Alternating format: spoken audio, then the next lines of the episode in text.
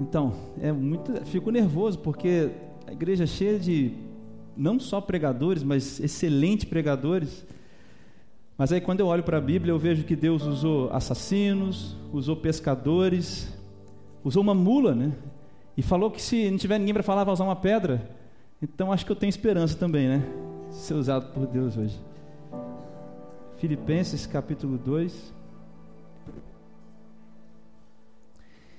Mas é, esse, esse tema, essa. Me senti até agora. Que isso, hein? Legal. Água. Obrigado.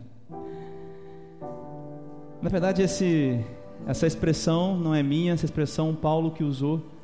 Eu queria pensar com você hoje sobre esse tema, como estrelas no universo. Vamos ler a palavra, depois a gente vai orar.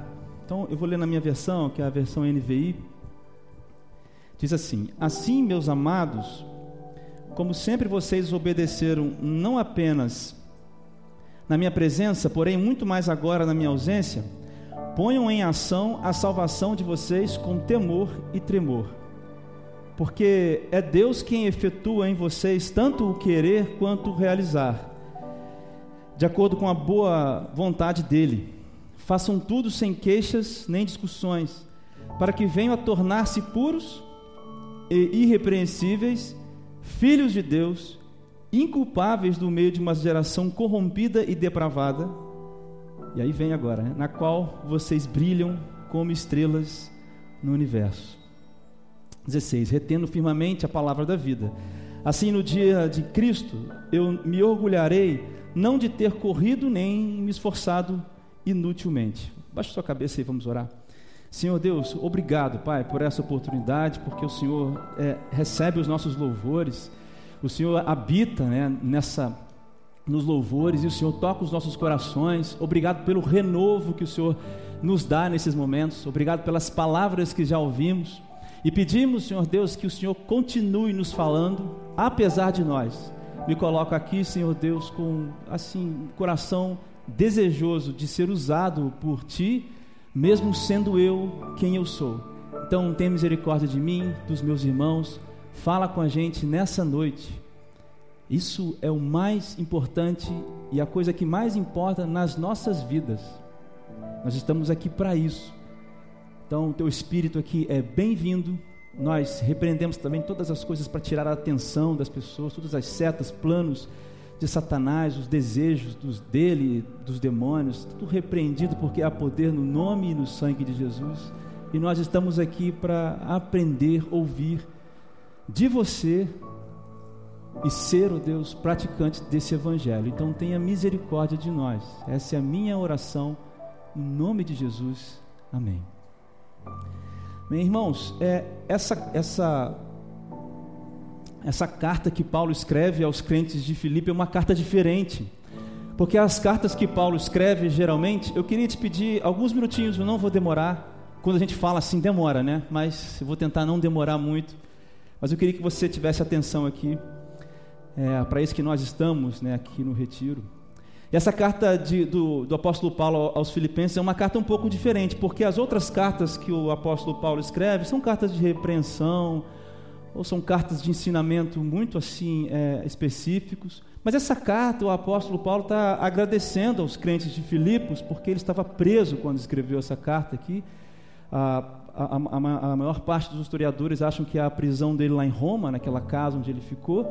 Então ele escreve para agradecer aos crentes lá de Filipos, a ajuda que ele, aos crentes de Filipos, a ajuda ou as ajudas que ele tem ou que ele recebeu. Mas ele também dá alguns ensinamentos para aqueles crentes, para os filipenses. E aí o texto que a gente leu já começa com essa com esse conectivo assim. Você pode ver que está dizendo assim, ó, assim, meus amados, assim, meus amados. E esse assim está ligado é, aos versículos 5, do 5 ao versículo 11. Eu vou ler para vocês aí, se vocês quiserem é, me acompanhar. Então, olha o que o apóstolo Paulo diz agora, antes um pouco, nos versículos 5 ao versículo 11, do mesmo capítulo 2. Seja a atitude de vocês a mesma de Cristo Jesus. E aqui sim, pastor, agora é uma poesia das mais lindas. e uma das coisas mais alegres que Paulo já escreveu. Seja a atitude de vocês a mesma de Cristo Jesus, que, versículo 6, embora sendo Deus, não considerou que o ser igual a Deus era algo a que devia apegar-se, mas esvaziou-se a si mesmo, vindo a ser servo, tornando-se semelhante aos homens e, sendo encontrado em forma humana, humilhou-se a si mesmo e foi obediente até a morte e morte de cruz. Por isso Deus o exaltou à mais alta posição e lhe deu o um nome que está acima de todo nome, para que ao nome de Jesus se dobre todo o joelho, nos céus, na terra e debaixo da terra, e toda língua confesse que Jesus Cristo é o Senhor, para a glória de Deus Pai. Você entende que é, essa, essa, essa, essa essa poesia que as pessoas acreditam muito que seja um cântico daquela época, dos cristãos daquela época, é uma das coisas mais lindas, assim, poeticamente falando, escritas aqui na Bíblia. E o apóstolo Paulo conecta então esse texto que a gente leu com essa passagem aqui. Ele está dizendo: sejam iguais a Cristo, que, e aí dá essas características de Cristo. E esse texto, a gente vai voltar daqui a pouquinho nele, do 5 ao 11 é basicamente falando sobre assim é, a humilhação de Jesus, a humilhação de, de vir aqui à terra, se tornar homem, morrer morte de cruz, e a coroação, a glorificação do Rei Jesus que morreu, mas ressuscitou. Basicamente essas duas, essas duas, a gente pode dividir esse texto nessas em duas partes. Então, esse texto que nós lemos dos versículos 12, né, o que fala aí sobre estrelas no universo, até o versículo 16, já está conectado com isso, lá de trás, com esses versículos de trás. O apóstolo Paulo está falando disso. E aí então ele, ele, ele vem e escreve essa, essa, essa expressão aí, que vocês brilhem como estrelas no universo. E aí eu fui pesquisar essas palavras, e é universo literalmente, porque a palavra aqui é a palavra cosmos, que dá a ideia de cosmos que nós usamos no nosso português. Cosmologia, cosmonauta, coisas que estão ligadas ao universo, ao universo. Fora dessa terra apenas, mas universo. E depois o apóstolo Paulo usa uma outra palavra também para estrela. E a palavra que ele está usando é algo relacionado a astros celestes. Então o apóstolo Paulo não está brincando de falar brilhem como estrelas no universo. Ele está dizendo: olha, sejam como astros tipo sol, lua, estrelas. Brilhem dessa forma, como o sol brilha para nós, como as estrelas brilham para nós. E aí eu penso que esse, esse, essa expressão de Paulo, ela tem uma conexão muito forte com Mateus capítulo 5, versículo 16, que diz assim: Assim resplandeça a vossa luz diante dos homens, para que vejam as vossas boas obras e glorifiquem o vosso Pai que está nos céus. Você percebe que existe uma, uma, uma dinâmica de a luz que se revela, o brilho, a estrela que nós como estrelas brilhando no universo, ela, ela causa alguma coisa em quem é atingido por essa luz, amém? Me parece então que é uma boa expressão para a gente entender outra expressão. Me parece que isso aqui, como estrelas no universo, é uma boa expressão para a gente entender igreja atraente. Foi por isso que eu pensei nesse texto, porque eu acho que brilhar como estrelas no universo está conectado com o que nós queremos dizer, com algo do que queremos dizer sobre, sobre igreja atraente. Mas ainda como introdução, eu quero falar com você sobre três coisas. Nós vamos partir né, de três pontos sobre essa luz. Primeiro, a luz não somos nós. Assim, de maneira bem é, embrionária, a luz não somos nós. A luz não provém de nós, ela não nasce em nós, mas ela é Jesus. João capítulo 8, versículo 12, falando novamente ao povo, Jesus diz: Eu sou a luz do mundo. Quem me segue nunca andará nunca andará em trevas, mas terá a luz da vida. Então eu não estou falando, não é um, um, uma palestra de coaching. Brilhe a sua luz. Não, cara. Não há luz em você. Não há nada em você. Não há nada que você convença o homem em mim. Não há nada. Nada. Absolutamente nada que vale a pena seguir a mim ou seguir a você. mas a luz que é Jesus, quando habita em nós, e aí ela nos torna capazes de ser como essas estrelas e atrair as pessoas. Segunda verdade, para a gente poder começar. Mesmo que essa luz, então, ela não é a gente, não provém de nós, é Jesus, mas, porém, dentre toda a criação, a luz veio para habitar em nós. Você percebe? A luz veio para habitar em nós, aqueles que creram. João capítulo 1, versículo 11 ao versículo 13. Veio para o que era seu e os seus não receberam. Mas todos quantos o receberam, deu-lhes o poder de serem feitos filhos de Deus, aos que creem no seu nome, os quais não nasceram do sangue, nem da vontade da carne, nem da vontade do homem, mas de Deus. Terceira, e através de nós, essa luz alcança outros de nós. Está ali, você pode ir acompanhando, se tiver bom para vocês lerem. Aí João capítulo 14, 12, o texto que o pastor leu hoje de manhã, que diz assim: Na verdade, na verdade, digo que aquele que crê em mim também fará as obras que eu faço, e as fará, e, fa, e as fará maiores do que estas, porque eu vou para o meu Pai. E aí, essa terceira verdade que a gente tira desse texto para a gente é, introduzir. É, tem muita ligação com o que o pastor falou hoje, com o nosso papel nesse plano de redenção universal que não mudou e que nem vai mudar até o dia em que o Senhor Jesus Cristo voltar e levar a sua igreja. Então a pergunta, já que três, essas três verdades aqui estão colocadas para mim, para você aqui, então a pergunta que eu faria era a seguinte: de que maneira então nós vamos brilhar como estrelas no universo? Acho que essa é a pergunta aqui. É legal esse negócio aí de estrela, universo, poesia, papá, muito bom, mas de que maneira nós vamos brilhar? E aí me parece também, é, eu entendo assim, não, não, não tenho condições nenhuma de fazer um estudo aqui para vocês dizer assim o que eu vou falar agora de maneira categórica, mas eu acho que o capítulo 1 e o capítulo 2 de Filipenses, Paulo está falando uma, um monte de coisa para finalizar no versículo 16. Porque no versículo 17 ele está falando um pouco dele, e daí para diante ele começa a recomendação de Timóteo e Epafrodito. Parece que o apóstolo Paulo encerra uma sessão da carta. Faça isso, seja aquilo, cuidado com aquilo, seja aquilo, pense nisso, pá, pá, para que você brilhe como estrelas no universo. Então, eu queria ver algumas condutas de Paulo, algumas coisas que nós podemos ficar, é, que nós podemos saber aqui na palavra escritas pelo apóstolo Paulo, inspiradas por Deus, que nos levam até esse ponto magnífico aqui, sermos brilharmos como estrelas no universo. E o primeiro ponto que eu quero destacar, pode passar, é, eu chamo de através, nós vamos ser é, estrelas que brilham é, no universo, como? Através da salvação desenvolvida, eu chamei disso daqui.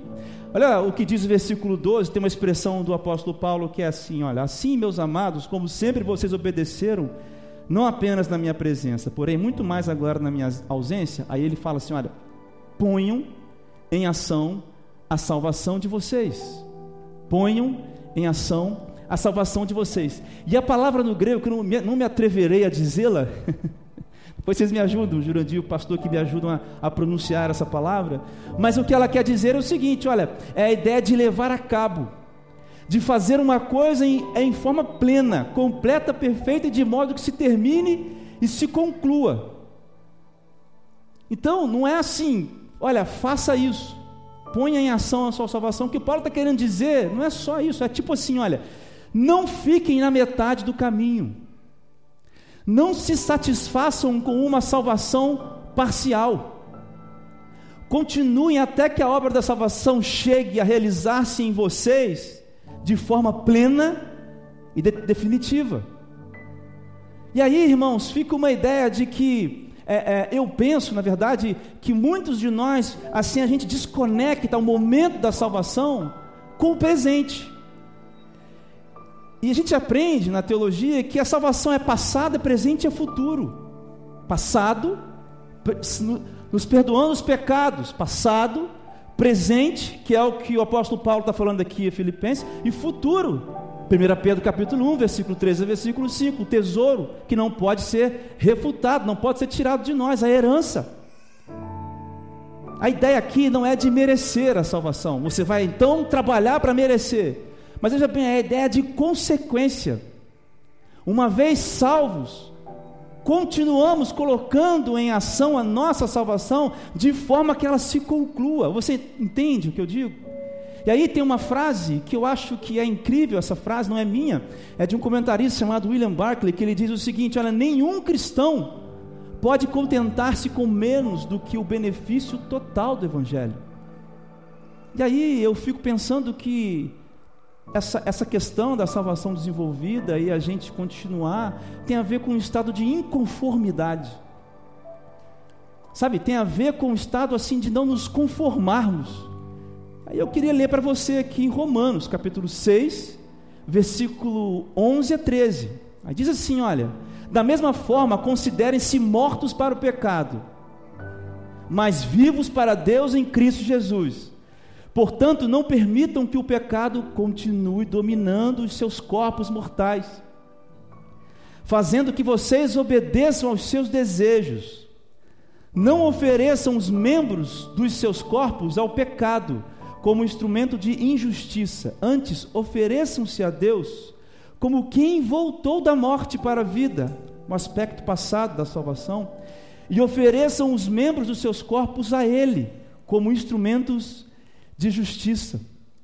Essa questão da salvação desenvolvida, do aspecto presente da salvação, tem a ver com o poder de Deus que nos capacita a vencer o próprio pecado. Então, meus irmãos, nós temos que entender que nós, um dia que já fomos salvos, nós estamos vivendo um tempo onde Deus nos capacita a continuar assim, por Ele mesmo. Então, não existe esse negócio de que é difícil. Existe alguém que não está perto de Deus, mas. E aí eu creio que eu poderia dizer isso, que é um estado de inconformidade. Porque lá em Romanos 12, versículo 1 e 2, é, acho que é versículo 2, o apóstolo Paulo usa essa expressão assim: não vos conformeis né, com esse mundo. Não vos conformeis com esse mundo. E aí, em outra versão, em outra Bíblia, está tá dizendo assim: olha, não se amoldem ao padrão desse mundo. E aí, sabe qual é a questão? Assim, fugindo um pouco da, da esfera do pecado em si e trazendo para a nossa realidade aqui de igreja atraente, assim, nós somos conformados com os familiares perdidos, com os perdidos em geral, em geral. Essa semana, essa semana, essa semana, há uns dias atrás, um travesti foi morto lá em Itaperuna. Um tiro, a queima-roupa. Ano passado, não, 2018, eu já contei na igreja, vou contar de novo. Existia um travesti e nós orávamos lá à madrugada por aquele travesti. Um dia, saindo da igreja, eram umas 11 horas, estava com fome e nós passamos por ele. Eu falei assim: ah, depois eu oro por esse. Ele chamava. Esqueci o nome dele agora, esqueci o nome dele verdadeiro, não vou falar outro nome. E nós não passamos. Um pouco depois eu fiquei sabendo que alguém tinha morrido naquela mesma esquina onde o travesti morreu essa semana. Esse cara que a gente estava orando por ele, né? E, passei por ele e preferi ir, ir jantar. Ele levou um tiro e morreu ali, naquele chão mesmo ali. E aquilo mexeu muito comigo, mas aí, cadê a irmã Teodora? A irmã Teodora estava do lado de uma pessoa, na nossa igreja. E a irmã Teodora, não sei se se lembra, eu estava muito abatido daquele dia. A irmã falou: Olha, falou com uma pessoa que me conhecia. Fala com o André que aquela, aquela oração que foi feita valeu a pena. No último segundo, aquele menino lembrou dessas coisas. E aquilo aqueceu meu coração. Mas a verdade é que aquele recebeu uma oração. Mas aquele que morreu essa semana, quantos de nós aqui, quantos de nós paramos as nossas vidas para falar com alguém? A gente vem no retiro de carnaval desde que a gente é criança. E aí é a mesma história, o retiro. Você vem daqui decidido a viver uma vida, e aí renova. E cadê os frutos? Me desculpem, irmãos, as palavras um pouco duras, mas eu tenho andado na ponta desses lugares, e eu tenho visto pessoas com reveneno de rato para se matar. Eu tenho visto jovens desejando a morte. Eu tenho visto meninas se entregando a qualquer pessoa. E a, a igreja, como o Jonatas falou aqui muito, continua lá em quatro paredes. Salvação desenvolvida, estado de inconformidade com esse mundo. Sabe, irmãos, é, lá na, no nosso trabalho no Raio J, nós somos muito, muito criticados. Muito criticados. Eu queria falar isso para vocês aqui. As pessoas falam que está pregando para crente, que vai virar igreja, que vai fazer isso, que vai fazer aquilo. Nós enchemos bolas com versículos e entregamos para as pessoas. E convidamos, se você quiser vir ouvir a palavra, a gente expõe a palavra. Quem colabora são pessoas que estão nas suas igrejas, debaixo da orientação dos seus pastores. Sabe o que eu acho? Eu acho que esse estado de inconformidade, ele está longe de muita gente. E a gente nunca vai ser assim como estrelas que brilham no universo se, só, se formos pessoas conformadas. Se a morte desse travesti não causa nada em mim e você. Se os familiares que você tem, você não ora por eles. A gente esquece, como o Jonatas falou aqui ontem, do poder da oração. Você tem um caderninho de oração? Você ora pelas pessoas? Seus tios, tios, primas, filhos, marido, esposa? Meus irmãos, o Senhor Jesus falou sobre isso em Lucas. Eu falei hoje lá no, no nossa célula. O Senhor Jesus contou uma parábola. E ele fala que o homem estava com fome. E aí o amigo dele vem com esse homem que está com fome e bate na porta do outro, à meia-noite. E ele não abre a porta. Mas de tanto aquele outro insistir, o que estava na casa abre a porta, então dá de comer. Esse texto tem várias aplicações, mas uma das coisas que eu entendo nesse texto, essa parábola de Jesus lá em Lucas, não sei se é capítulo 8 ou capítulo 11, onde ele começa ensinando a oração do Pai Nosso, é que nós estamos numa situação de guerra. E que a oração é desse jeito. É importunando. Importunando. Mas vamos continuar, e aí ele fala também de pôr essa salvação, a salvação desenvolvida, com tremor e temor. Tremor e temor. E aí a, a ideia aqui não é de alguém que teme, treme como um escravo, com medo de receber um castigo. Não é essa a ideia, meus irmãos. Tem a ver com a ideia de saber quem nós somos a partir de Deus. Ó, saber quem nós somos a partir de Deus. O tremor tem a ver com a nossa posição em relação a Deus. A ideia é de saber assim: eu estou diante de um Deus maravilhoso, gigantesco, poderoso, e eu nada sou. E aí teve uma pessoa na Bíblia que se encontrou nessa situação e fez um negócio super diferente.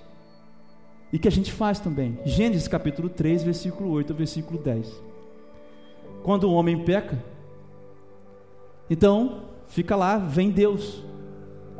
E aí é, Deus fala assim: é, é, Adão, cadê você? Cadê você? E Adão fala: Olha, agora eu estou nu, agora eu estou assim, agora eu me, quero me esconder, vou me esconder de você. E aí eu te faço uma pergunta assim: quem é que se esconde daquilo que precisa desesperadamente? Vou repetir a pergunta: quem que fica escondido? Quem que se esconde daquilo que desesperadamente necessita? Você entende que essa salvação não desenvolvida, não desenvolvida, te coloca nesse lugar? Lugar daquele Adão lá, se escondendo de Deus. É claro, Adão pecou, a vergonha entrou, eu sei, mas isso não é motivo para se esconder de Deus, porque o, o deses, a necessidade desesperada que nós temos de Deus nos leva de volta. E isso deveria causar em nós algum movimento de melhora também. Quem que se esconde daquilo que desesperadamente necessita? E o temor tem a ver com desagradar a Deus, tem a ver com medo de desagradar a Deus. Eu queria separar essa frase para você. Olha só, quando amamos a Deus, não estamos com medo do mal que Ele pode nos fazer, mas temos tristeza do, temos tristeza, desculpa, temos medo da tristeza que podemos causar a Ele. É diferente. Você tem temor de desagradar a Deus. É desse jeito. Pondo a, ponham a sua salvação, ponham em ação a salvação de vocês com tremor e com temor. Você entende? Mas o apóstolo Paulo continua, e eu quero seguir, versículo 13, pode passar. Versículo 13 ele diz assim: uma coisa interessante, pois é Deus quem efetua em vocês tanto querer quanto realizar, vírgula, de acordo com a boa vontade dele. A palavra usada aqui, o verbo no grego, é sempre usada em relação a Deus. E uma coisa que ele faz efetivamente, a, a, a, o verbo aqui é realizar, efetua e realizar. O efetua em vocês querer e o realizar. Essas,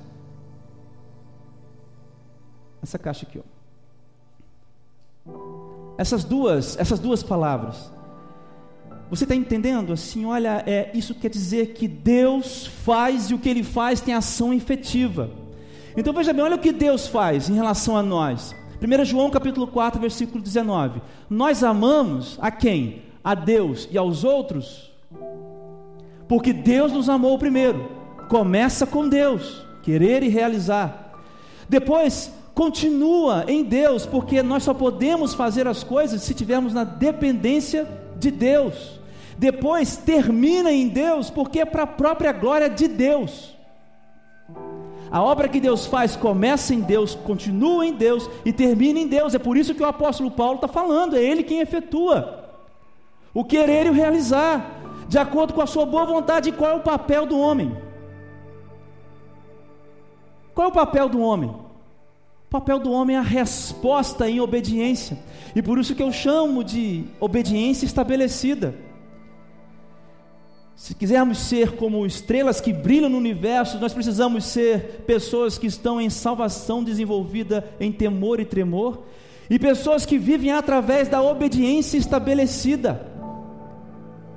O problema da resposta do homem em ação, em relação à ação de Deus, é o problema da obediência.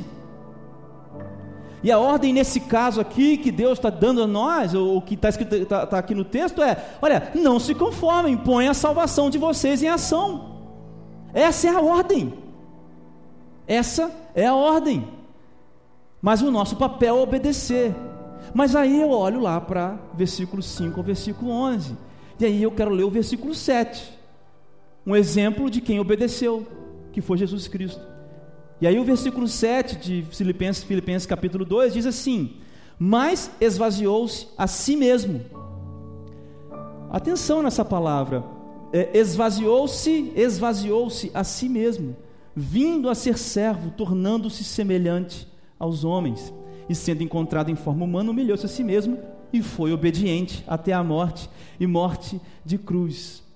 Eu creio, meus irmãos, que o problema da obediência é o problema que nós não nos esvaziamos.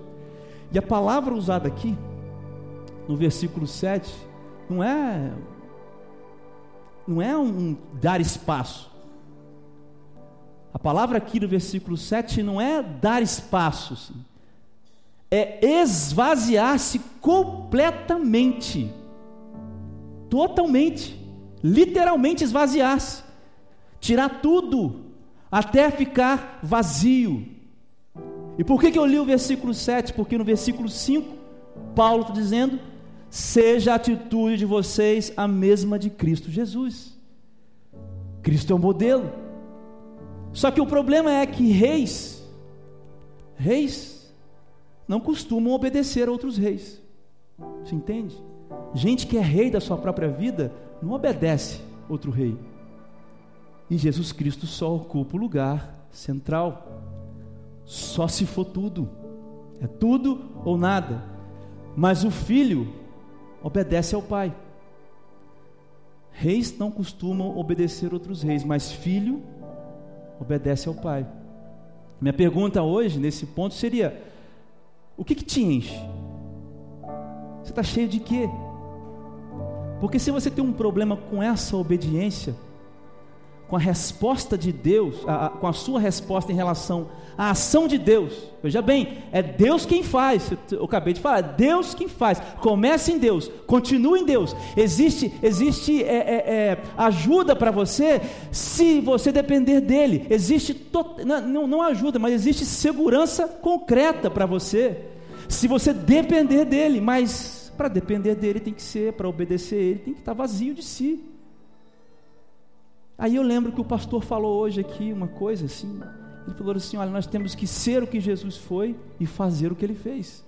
Eu nunca mais vou esquecer, esquecer, esquecer, esquecer essa, essa frase, pastor.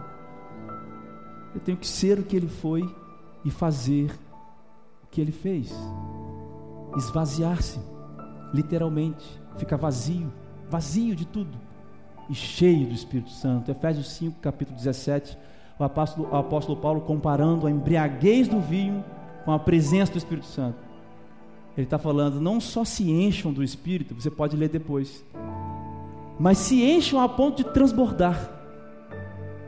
Transbordar. Três. E a gente também consegue ser estrelas que, como estrelas que brilham no universo através do orgulho humilhado e do reflexo inconformado. Tem umas, umas, umas palavras meio assim poéticas, né, pastor? Esse negócio. E aí o versículo 14 e 15 diz assim: Olha, façam tudo sem queixas, nem discussões, para que venham a tornar-se puros, irrepreensíveis, filhos de Deus inculpáveis, no meio de uma geração corrompida e depravada, na qual vocês brilham como estrelas do universo. Meus irmãos, os versículos 14 e 15 para mim expõem duas, duas dimensões de, dessa vivência que nós estamos falando aqui. Duas dimensões. Para os de dentro e para os de fora. Versículo 13, é, desculpa, 14 diz: Façam tudo sem queixas nem discussões entre vocês. E aí eu chamo isso da dimensão da comunhão, para passar aí. A dimensão da comunhão. Aí o versículo 3 de Romanos 12 diz assim: Olha, pois, né, não vos conformeis com esse mundo, pois, pela graça que me foi dada, digo a todos vocês: ninguém tenha de si mesmo um conceito mais elevado do que deve ter, mas pelo contrário, tenha um conceito equilibrado de acordo com a medida da fé que Deus lhe concedeu. E a medida da fé aqui, o reverendo Augusto Nicodemos diz que a medida da fé aqui não é a fé que a gente crê, não. É a medida assim da vontade de Deus. Em nós. O texto de Romanos 2 está falando que cada um tem seu lugar. Cada um tem seu lugar. Só que essa questão dentro da igreja é complicada porque qualquer uma coisinha fere o nosso orgulho. E aí o orgulho ferido, sabe o que, que faz? Faz os jovens começarem a falar assim da igreja, ih, essa igreja é chata pra caramba, esse cara não sei o que, esse cara não sei o que lá, eu vou ser crente na minha casa, porque tá tudo. Aí Atos eles eram na, na casa deles. E gente difícil de conviver, de, de transformar a mente, é, são essas pessoas que não têm o orgulho humilhado. Eu, eu não consigo, meus irmãos, pensar em outra expressão para essa aqui, ó, sem queixas e nem discussões. Porque quando o apóstolo Paulo escreve aqui discussões, está falando aquelas debater coisas vãs e sem sentido. E aí as pessoas querem aparecer nessas coisas, querem se colocar, querem o holofote, querem que elas. E aí, meu irmão, aqui na nossa comunhão aqui, quem não é, quem não tem orgulho humilhado, não consegue viver o que Paulo está falando aqui. Eu quero avançar. E existe também a dimensão da atração. Nós estamos falando sobre igreja atraente. Eu acho que é aqui que Paulo toca de forma concreta o que nós estamos falando aqui. O reflexo inconformado ou reflexo do inconformado seria melhor. Reflexo do inconformado. E aí o apóstolo Paulo faz uma comparação contrastante. Ele vai falar assim: para que venham a tornar-se puros, irrepreensíveis, filhos de Deus, inculpáveis. No meio de uma geração corrompida e depravada. Então a ideia aqui, nessa dimensão da atração, não são pessoas santas que estão separados no melhor lugar da terra, enquanto os filhos de Satanás estão para lá. A ideia é ser o contraste lá, no meio deles. Sabe qual é a palavra que é, Paulo está usando aqui para irrepreensíveis? A palavra no grego quer dizer assim, uma pureza que todos veem. Então, meus irmãos, não adianta dizer que é humano que é assim. Não, não. O nível para nós é alto. O nível para nós é alto. Vou fazer um parênteses aqui. Eu estava conversando na célula hoje, lá com os meninos, sobre a academia, academia, faculdade, universidade, que é o meio que eu, que eu vivo e como que é difícil, mas é muito, muito difícil falar do Evangelho para professores universitários, por exemplo, porque eles têm respostas para todas dessas coisas aqui. Não sei se você sabe, mas muita gente respondeu as coisas da Bíblia com coisas contrárias da Bíblia. É um desafio real. Meu irmão da Leon compartilhou com a gente hoje que um dia ele encontrou um ateu que tinha resposta para todas as perguntas. Sabe, meus irmãos, mas aí eu acho que tem um negócio que fala mais, que faz mais do que a gente fala, que é o que a gente faz, que é como a gente vive. O apóstolo Paulo está falando isso daqui: sejam irrepreensíveis, uma pureza que todo mundo vê, e não venha com esse negócio de custa muito, porque se custa para você, você não vive uma salvação é, do presente agora, desenvolvida ou não desenvolve. Porque você lembra? Começa em Deus, continua em Deus. O que é difícil para nós, há força em Deus. Irrepreensíveis, uma pureza vista por todos.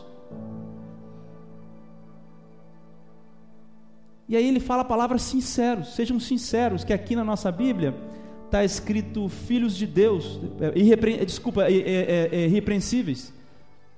Perdão, o que eu falei aqui era puros, né? A primeira palavra é puro. Agora que é irrepreensíveis. E aí a palavra irrepreensível aqui, primeiro ele fala puro, né? Puro é aquela pureza vista por todos. Puro visto por todos. E aí irrepreensíveis ou sinceros em alguma, algumas traduções tem a ver com a ideia de algo que Está lá. Olha que incrível isso. Está lá, mas não foi adulterado. Essa é a sinceridade, verdade na pessoa. Ela está lá, mas ela não foi adulterada. O apóstolo Paulo diz para mim: olha, e para você, sejam puros, de maneira que todo mundo olhe para você e veja pureza em você. Esteja no meio deles, mas não seja encontrado nenhuma adulteração em você, no seu caráter. E depois o apóstolo Paulo usa isso aqui, inculpáveis. Isso aqui tem a ver com que nós, nós temos condições de sermos um sacrifício irrepreensível para Deus, por causa de Jesus, porque Jesus habita em nós, e agora nós somos inculpáveis por causa de Jesus fez na cruz pela justificação e pela redenção na cruz.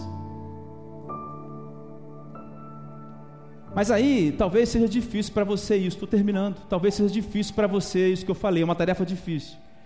E aí eu lembro que o pastor hoje falou sobre cartas, nós somos cartas. Eu já tinha lido esse texto, eu lembrei, eu não vou ler para você, mas eu lembrei de 2 Coríntios capítulo 2, versículos 14 e 17.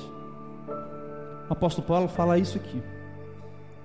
Olha, nós somos como o cheiro, o aroma da salvação para os que estão sendo salvos, mas nós somos o odor da morte para os que estão sendo perdidos. Meus irmãos, isso é muito forte. O que o apóstolo Paulo diz lá em 2 Coríntios está dizendo: olha, irrepreensíveis, sinceros e culpáveis, existe em nós o próprio julgamento de Deus, não de nós, mas de Deus, porque aqueles que não ouvem, que não recebem a palavra, a eles não foi desvelada a verdade, e sobre eles já está o castigo, a ira e o julgamento de Deus.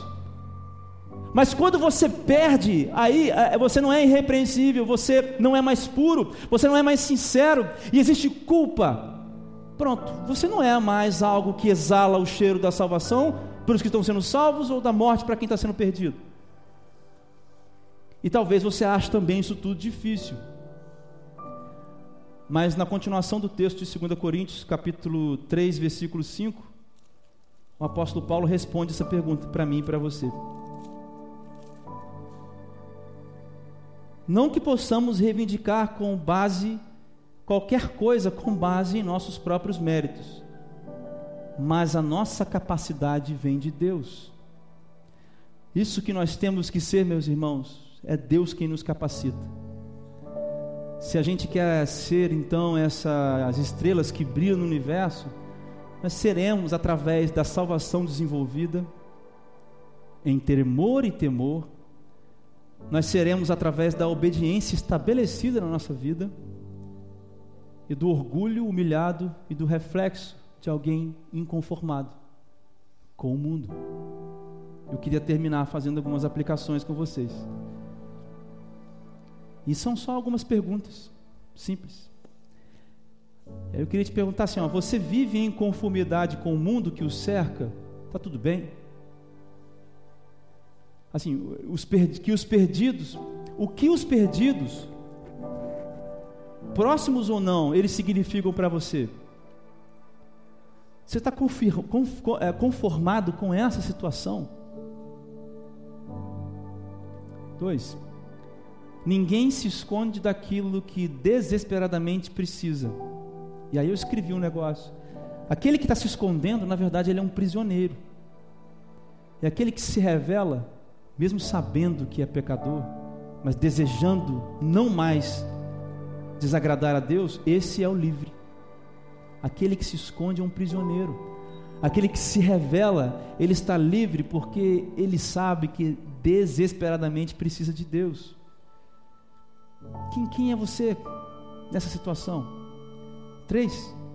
Para você o problema é obedecer a Deus? O problema é você então se esvaziar de você mesmo, entregar o, o, o controle para outra pessoa? Ou o controle a Deus? Ou quer dizer que o seu orgulho ele não pode ser ferido? Ninguém toca em você. Não, ninguém, ninguém toca em você. Você ninguém pode ferir o seu orgulho. Você é incapaz de, de sair, de, de, de, se, de, de se rebaixar e ser servo das pessoas. Esse é o seu problema. Porque para ser essa igreja atraente não tem jeito não, não vai ter jeito para você se não for assim, ó. Servo. Eu tenho certeza do que eu estou falando porque eu tenho vivido isso lá na rua. Eu tenho alguns cursos, coisas que eu terminei, eu poderia muito bem colocar a minha camisa de, de coisa é, assim, social, e andar na rua com meu título. Mas nós temos que nos humilhar, orar por essas pessoas. No caso, o Deus me deu é isso, não sei o que Deus deu a você como missão. E quando as pessoas apontam o dedo e falam, lá vai, orgulho, já, meu orgulho já está humilhado, porque Cristo também se humilhou. Pode falar mal, meu orgulho já está humilhado. Seu problema é o que? O seu orgulho não pode ser ferido? Não pode, ninguém pode tocar em você. Quarto, você vive a dimensão da atração que nós falamos. Puros, sinceros e inculpáveis. Puro à vista de todos no mundo impuro. Sem se misturar, sendo luz no meio do mundo. Está errado aqui, é sendo luz no meio do mundo sendo inculpável, inculpável diante de Deus. Você vive isso. Eu quero terminar, então, aplicando com você mais uma última questão, que é o problema da falsa estrela. Problema da falsa estrela. Vou terminar aqui, acabou. Só isso que eu vou falar. Uma estrela. Resumidamente, vários gases estão rodando ali, então tem várias reações químicas, no vácuo, e aquilo produz energia e produz uma luz. Ok? Essa luz está viajando a 300 mil quilômetros por segundo, a velocidade da luz. Viajando.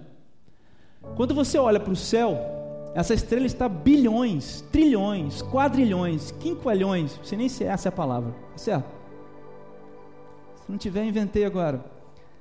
A, de distância de você e de mim. Mas a luz está viajando tão rápido e é tão forte a explosão que acontece no núcleo de uma estrela. É tão forte aquilo que está acontecendo ali dentro que essa luz chega até nós aqui. Só que, veja bem, depois de um tempo, aquelas coisas rodando, acontece um, algo e a, a, acontece uma explosão ali dentro, algo a ver com, densi, com massas, volume e pressão. E a estrela se extingue, ela, ela fica, ela morre. A estrela morre. Mas olha só, nós estamos tão longe, tão longe, tão longe, mas tão longe dela, que demora milhares de anos para a luz terminar de chegar aqui. Entendeu? Não? Vou explicar de novo. A estrela, quando morre, explode, acabou a estrela, não tem mais luz.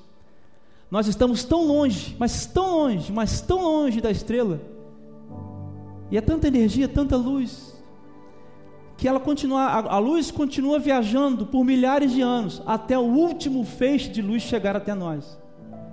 Eu quero dizer que quando você olha para o céu, as estrelas que você está vendo, muitas delas já não estão mais lá. Só que a luz ainda está viajando por causa do espaço, a distância. E aí eu acho que muitos de nós, ou talvez alguns de nós, somos assim. Mas uma hora a luz acaba. Uma hora a estrela deixa de existir. E eu queria muito chegar nessa parte para finalizar, porque eu queria ter o, privilégio de orar por nós, por mim e por você. Porque talvez você esteja aqui assim hoje. De tudo que eu falei, de tudo que você ouviu aqui, esse monte de coisa, desculpa a demora, mas esse monte de coisa que você ouviu, talvez isso seja o mais importante. Se não tem calor, energia, luz dentro de você, o que você está emitindo aí é uma luz falsa e uma hora paga. Então talvez o nosso problema, ou o problema de alguém, ou nosso, não sei, seja de ser uma falsa estrela. Mas tudo bem, tudo bem, porque a estrela, a luz nasce para aqueles que creem. E quem sabe hoje não é o dia? Quem sabe hoje não é o dia? Nós estamos falando, né, nesse retiro. Quem sabe não é você pensar na sua vida? Quem sabe hoje não é o dia da luz brilhar em você? Isso tudo aí ser verdade e você ser como uma estrela que brilha no cosmos. A gente vai orar para encerrar. Eu queria pedir ao pastor permissão para fazer uma oração. Depois eu passo para você, pastor. Baixa sua cabeça e feche seus olhos. Eu quero fazer uma oração rápida. Se você, é, se você é, se identifica com isso que eu acabei de falar agora, eu só queria que você orasse junto comigo, assim: Senhor, meu Deus, não há nada queimando dentro de mim, mas eu peço que nessa hora, a luz que é Jesus habite na minha vida, porque eu quero ser como uma estrela que brilha no universo. Sem você, Jesus, eu não conseguirei. Por isso, agora, me arrependo de todos os meus pecados, reconheço que você é o Rei, te dou toda a minha vida, me esvazio de mim.